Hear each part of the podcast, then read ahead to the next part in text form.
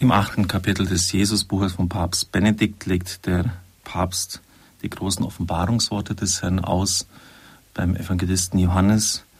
Wir sind beim Wasser und haben gesehen, dass eigentlich in nahezu jedem Kapitel des Johannesevangeliums dieses thematisiert wird. Ganz besonders im Zusammenhang mit dem Laubhüttenfest, das uns Jesus im siebten Kapitel mitteilt, wird dies thematisiert. Dort heißt es, am letzten Tag des Festes, dem großen Tag, stellte Jesus sich hin und rief, wer Durst hatte, komme zu mir, und es trinke, wer an mich glaubt, wie die Schrift sagt, aus seinem Inneren werden Ströme von lebendigem Wasser fließen.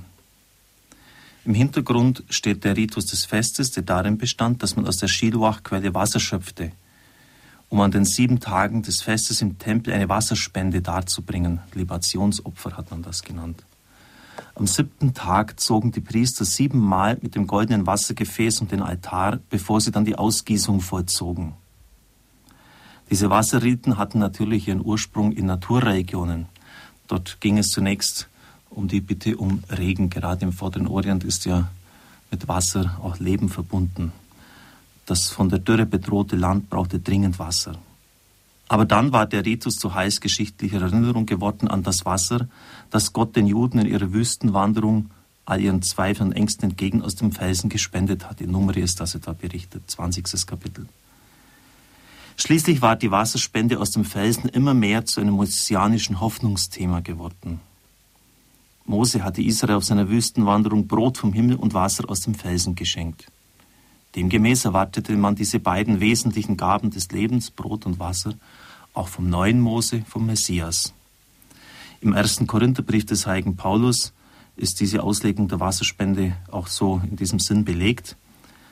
Alle aßen die gleiche pneumatische Speise, geistliche Speise, wird das immer heißt im Griechischen, steht aber Pneuma dort. Und alle tranken denselben pneumatischen Trank. Sie tranken nämlich aus dem pneumatischen Felsen, der mit ihnen zog. Also es kommt dreimal an dieser Stelle in wenigen Worten vor. Der Fels aber war Christus. Zitat Ende. In dem Wort, das Jesus in den Wasserritus hineinspricht, antwortet er auf diese Hoffnung. Er ist der neue Mose. Er selbst ist der lebensspendende Fels. Wie in der Brotrede er sich selbst als der wirkliche vom Himmel kommende offenbart, so zeigt er sich hier nämlich im Gespräch der Samariterin gegenüber, als das lebendige Wasser, das auf den tieferen Durst des Menschen abzielt, der Durst nach Leben, nach Leben in Fülle. Ein Leben, das es nicht mehr nur vom Notwendigen geprägt war, sondern von innen her aus sich selber herausquillt. Wie trinkt man es? Wie schöpft man daraus? Die Antwort ist ein, wer an mich glaubt. Der Glaube an Jesus ist die Weise, wie man das lebendige Wasser trinkt, wie man Leben trinkt, das nicht mehr vom Tod bedroht ist. Nun müssen wir dem Text genauer zuhören. Wie die Schrift sagt, aus dessen Leib werden Ströme lebendigen Wassers fließen. Aus wessen Leib? Dem, der glaubt oder aus dem Leib des Herrn? Seit frühesten Zeiten gab es da zwei verschiedene Antworten. Zunächst die alexandrinische Richtung, die Origenes begründet hat. Die großen lateinischen Väter des Westens, Hieronymus und Augustinus, schließen sich an. Wer glaubt, aus dessen Leib werden.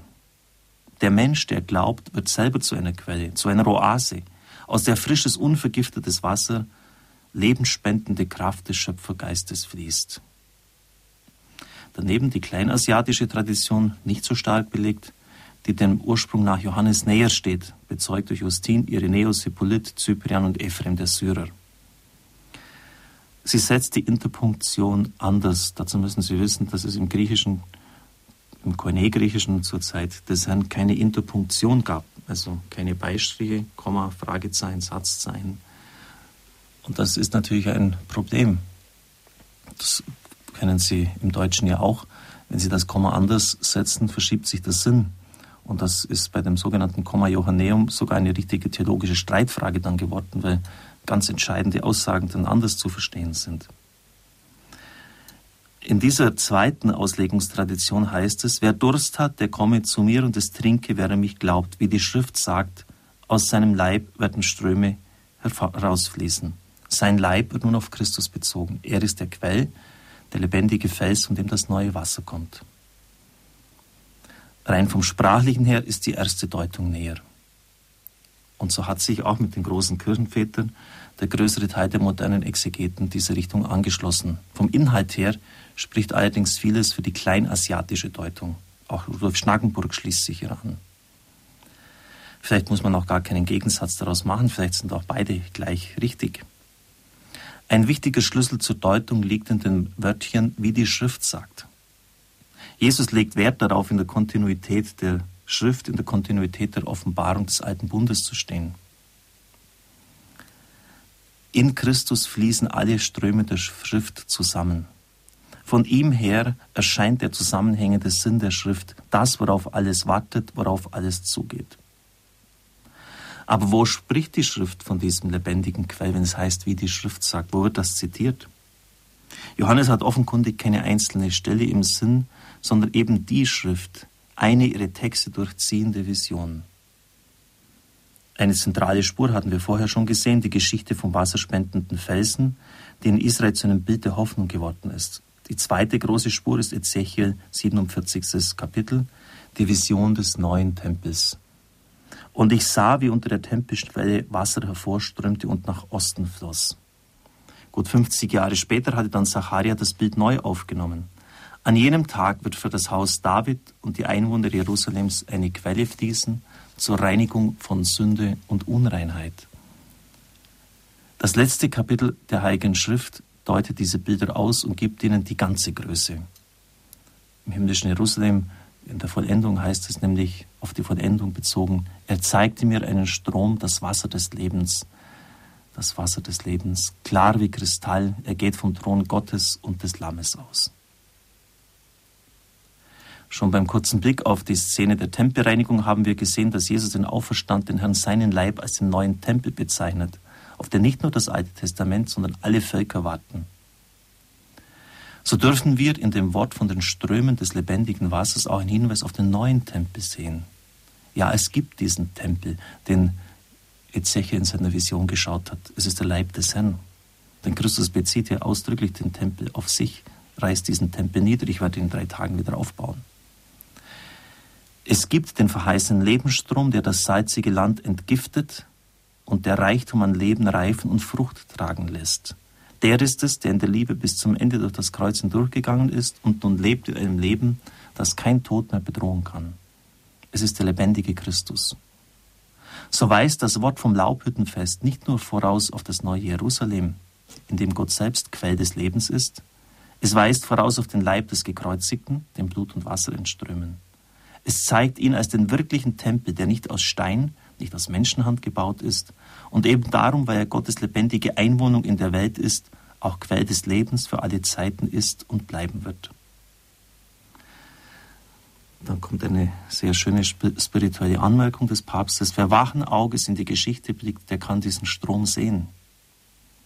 Er fließt von Golgotha her, vom gekreuzigten und auferstandenen Jesus her durch die Zeiten. Er kann sehen, wie dort, wo dieser Strom ankommt, die Erde entgiftet wird, wie fruchttragende Bäume heranwachsen, wie Leben, wirkliches Leben aus diesem Quell der Liebe fließt, die sich geschenkt hat und schenkt.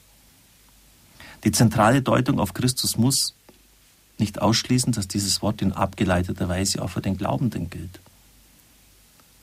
Ein Wort aus dem apokryphen Thomas-Evangelium zeigt in diese Richtung. Wer aus meinem Mund trinkt, der wird werden wie ich.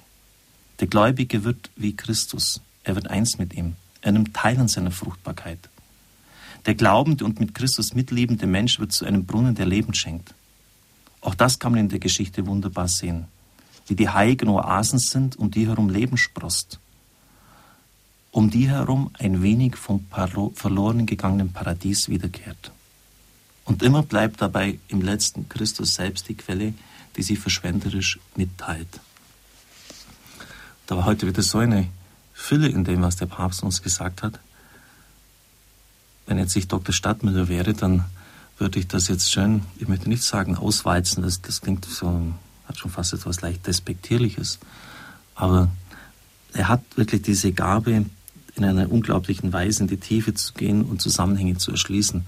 Und da, da ist so viel enthalten, das muss man eigentlich nochmal durchlesen, um es auf sich wirken zu lassen. Vielleicht haben in der Zeitung gelesen, dass Männer erst in den letzten Tagen zum Einkaufen gehen. Vielleicht wäre es wirklich ein Geschenk, das sie sich selber machen können, indem sie dieses Buch Jesus von Nazareth kaufen und dann solche Stellen, wenn sie sie jetzt etwa ansprechen, diese Auslegung, dann nochmal für sich meditieren. Ich bekomme übrigens keine Prozente von Hertha dafür, dass ich das sage.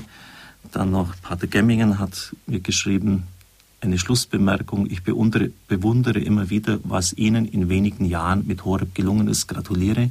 Das können Sie zitieren, wenn Sie möchten. Also habe ich hiermit getan. Ich, ich segne und behüte Sie, der Vater, der Sohn und der Heilige Geist. Amen. Ich wünsche Ihnen einen gesegneten Tag.